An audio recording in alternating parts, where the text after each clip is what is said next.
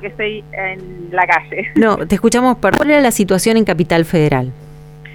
Bueno, eh, como es como decías vos, que es de público conocimiento, nosotros estamos atravesando ya hace eh, varias semanas y mes, eh, digamos, dengue, hay bastante. Nosotros desde que empezó a diagnosticarse tenemos acumulados aproximadamente 2.000 casos.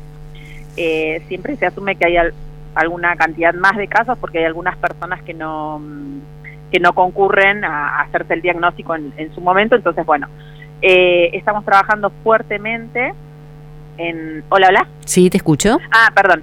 Estamos trabajando, intensificando las acciones de prevención, de control, iría teniendo la, curva de crecimiento, pero bueno, tenemos todavía unas semanas más de calor, estimamos, este, que eso favorece en algún sentido el crecimiento de la larva y el mosquito, pero también una población que está, los vecinos que están acompañando la concientización, así que es muy importante, por eso te agradezco la oportunidad para conversar también con ustedes.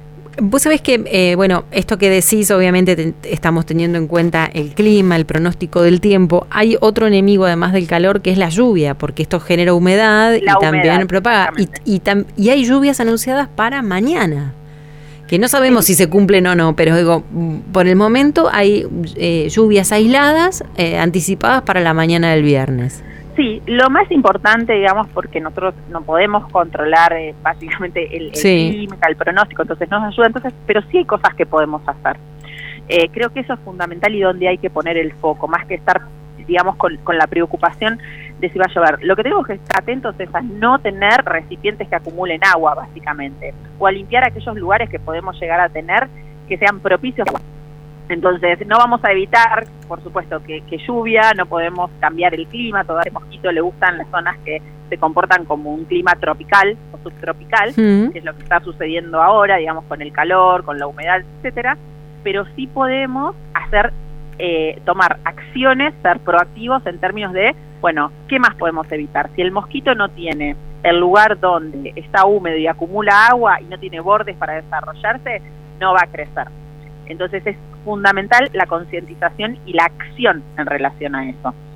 Exacto, bien, eso me parece que lo, fuimos incorporando y nos quedó de otro tiempo. Lo único que hay que, digamos, hay que saber actuar en el momento preciso y es este. El momento preciso es este, estamos en peligro de que esto se propague más y debemos actuar. Y sabes que te quería preguntar, ¿qué pasa con los testeos? Porque hay mucha confusión con ese tema. Sí, te cuento, nosotros este, Actualmente hay en varias comunas que ya, digamos, en acuerdo con el Ministerio de Salud de la Nación, el diagnóstico es por nexo epidemiológico. ¿Sí? ¿Qué significa eso? Que cuando hay determinada cantidad de casos, ya el, si la clínica acompaña la situación epidemiológica, es decir, este aumento grande de casos, el diagnóstico es clínico, es epidemiológico, es por nexo. Entonces, en aquellas comunas donde hay actualmente clúster, que le llamamos así, son, digamos, mucha cantidad de casos. Mataderos, por ejemplo. Por ejemplo, exactamente. Entonces, eso no quiere decir que no tengamos que consultar, porque la consulta es para una evaluación médica, para darles pautas, para ver cómo seguir, para que pueda ser evaluado por un profesional de la salud. Ahora, no se hace la serología para determinar la presencia. El diagnóstico es por nexo epidemiológico. Bien, o sea que ustedes, eh, vamos a, voy a hacer un paralelismo con el COVID. Si, si vivís con alguien que tuvo COVID, eh, tenés eh, moco, tenés fiebre y tenés algún otro síntoma, tenés COVID, lo das como, como positivo. Y en el caso del dengue, lo mismo, si estás en una zona de alto riesgo por la cantidad de contagios que hay y tenés síntomas, es positivo de dengue. Lo describiste perfecto. Ahora, eso no quiere decir que la persona tenga síntomas y se quede en el domicilio. ¿sí? Es importante que tenga una evaluación médica para que podamos, digamos, darle las pautas, que es tomar abundante líquido, no automedicarse, hacer la consulta. Pero ahí es donde se genera la confusión, ¿no? Porque dicen, bueno, fui y no me hicieron el test. Bueno, justamente porque por lo que vos explicaste. Bien, bien. Ahora, tengo una duda. Dale. Muchos de nosotros, a lo mejor, fuimos picados por un mosquito con dengue en otro momento de la vida. Sí. Y no lo sabemos. Sí. ¿Qué pasa si, si al no testear tampoco sabemos si estamos corriendo riesgo? Porque lo primero que te dicen cuando te, te diagnostican dengue es tener cuidado porque no te tiene que volver a picar un mosquito con dengue. Bueno, hay varias cuestiones. Es verdad que cuando nosotros eh, enfermamos por segunda vez, por ejemplo, por dengue, hay más riesgo de que sea un dengue grave, ¿sí? Sí. Pero la realidad es que lo importante es disminuir la, la probabilidad de ser picado por un mosquito. Entonces, y por otro lado, ni bien aparecen los síntomas, consultar. Porque con la clínica, digamos, los profesionales podemos, porque como no hay un tratamiento, no hay un tratamiento más que aliviar los síntomas, hidratarse, etcétera, eh, sea el dengue 1, o sea, de 1 me refiero a la primera vez que ha sido contagiado, o sea, una segunda vez posterior, la evaluación es y el tratamiento sobre los síntomas.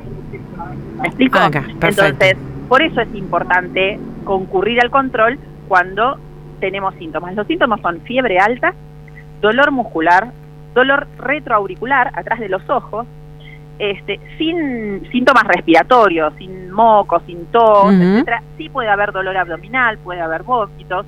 Entonces, en esos casos, concurrir al, al médico, porque como decís vos, probablemente no sabemos que nos contagiamos. Ahora, suponte que yo me contagio ahora, tampoco voy a saber si tuve la primera vez o no.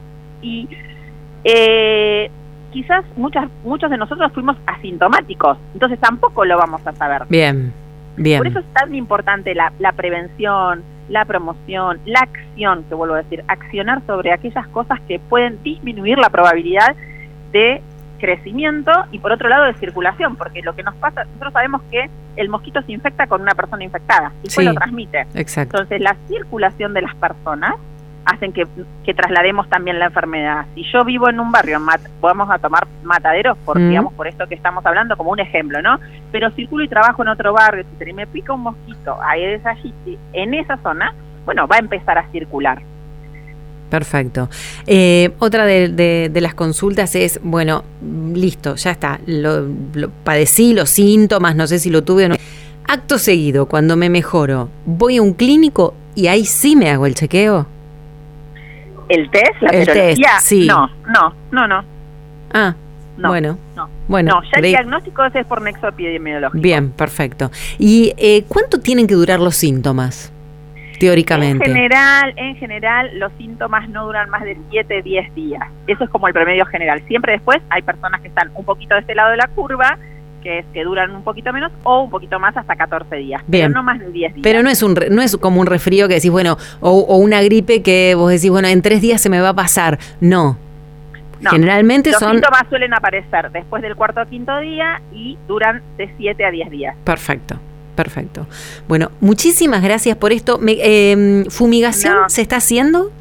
Se está haciendo, se está haciendo, se está fumigando. También ahí es importante saber que la fumigación mata al mosquito, el 60% aproximadamente del mosquito circulante, que está en ese momento circulando por ahí, pero no mata la larva. ¿Sí? Entonces, da cierta sensación de tranquilidad, es ah. importante sobre todo en algunas zonas, pero saber eso. Digo, nosotros tenemos, podemos fumigar, pero no es que va a ser la solución a, a la, eh, no sé si decirlo como erradicación, pero la desaparición del dengue. Bien. Eh, lo importante es evitar los criaderos, Evite, evitar los criaderos y después obviamente hay un montón de medidas que podemos hacer para disminuir la probabilidad de infectarnos. También la persona usar repelente, usar mosquiteros, limpiar los lugares que normalmente tienen agua, no solo vaciarlos, también limpiarlos, limpiarlos las paredes, lavarlos, el agua, por ejemplo, donde damos agüita al perro, bueno, cada dos tres días lavar bien, cambiar el agua todos los días, pero cada dos tres días lavar bien los bordes, entonces, hay que actuar en distintas líneas, en la prevención, en la disminución de los criaderos, en estar atentos a los síntomas, son las distintas líneas que podemos atacar para, para tratar de controlar este, la enfermedad. ¿Nos sorprendió esto, Paula? Eh, no sé, ¿sabes qué pensaba yo? Digo, por ahí con la sequía, ahí, la verdad es que los espacios verdes, eh, bueno, no tanto, no en Capital Federal porque están cuidados, pero la verdad, eh, yo soy de la ciudad de La Plata, están marrones directamente porque no tuvimos agua para nada. Y digo, digo nos, nos sorprendió, nos, nos tranquilizamos pensando que no iba a ser un brote importante. No, no, nosotros, eh, bueno, en general cada cuatro años se produce un brote epidémico, así que estábamos eh, trabajando, nosotros venimos trabajando desde eh, septiembre-octubre, con en los barrios, con mirando, digamos, y acompañando y capacitando y trabajando con los vecinos en lo que le llamamos el descacharreo. Nosotros venimos haciendo acciones desde fines de septiembre del año pasado. Bien, lo último, y ahora sí, lo último de verdad. Eh, ¿Característica del mosquito? Bueno, el mosquito sabemos que es la hembra del Aedes aegypti, ese es el nombre, es un mosquito chiquitito y con patitas eh, que tienen rayitas blancas. Bien. Eh, y en general lo más importante le decimos el mosquito mascota, circula dentro del domicilio, por decirlo de alguna manera, por eso mascota, no es el mosquito que está en el parque, en la plaza. Es muy importante ese dato, muy importante. Sí, eh, no es el mosquito que vamos a la plaza y dice, ay, está lleno de mosquito en el pastizal, en general no es ese mosquito, porque ese mosquito crece, le gusta crecer en lugares oscuros, húmedos, con pequeña cantidad, digamos, de agua ya puede crecer y que tenga un borde, una superficie donde apoyarse y desarrollarse la larva. Perfecto. Eh, eso es importante, porque creemos que a lo mejor el mosquito está dando vueltas en el parque, no, no. Y otra cosa es, el agua, cuando vaciamos agua de algún lugar que pueda haber acumulado, tirarla directamente, por ejemplo, en el cemento, porque la temperatura que levanta el sol hace que la larva no pueda vivir y se muera, si no puede resistir. No en una rejilla, por ejemplo. Ahí se va a poder reproducir ahí. Exactamente, Bárbaro. Bueno, muchísimas gracias por toda la información. ¿Los barrios más afectados cuáles están siendo en este momento en Cava? En este momento las comunas más afectadas, la 9, la 10, la 7 y la 11. 9, 10, 7 y 11. Bueno, las tengo que buscar en el mapa porque no las recuerdo de memoria cuáles son, ¿eh? Así que ahora... Bueno, tenemos todo lo que es la zona de Mataderos, eh, eh, hay Parque Avellaneda, toda esa zona. Pero sí, sí, busquémoslas. Eh, sí, se las y, las vamos a informar entonces, 9, 10, 7 y 11. Muchísimas gracias por estar con nosotros. De todas formas, ojo, la circulación puede estar diseminada, está diseminada en toda la ciudad, pero la alta concentración hoy está allí. Perfecto. Perfecto. Así que eso con esto con lo que quiero decir, no alarmar, sino que todos tenemos que tomar conciencia, porque además las personas circulamos. Eso es lo que decía hoy. Tal cual. Muchísimas ¿Eh? gracias, ¿eh? muy amable. Adiós. Hablábamos con la directora general de Promoción Social y Bienestar del Ministerio de Salud de la Ciudad de Buenos Aires, Paula Singoni, a propósito de este brote de dengue que se está registrando y sobre todo en algunos barrios de la Ciudad de Buenos Aires.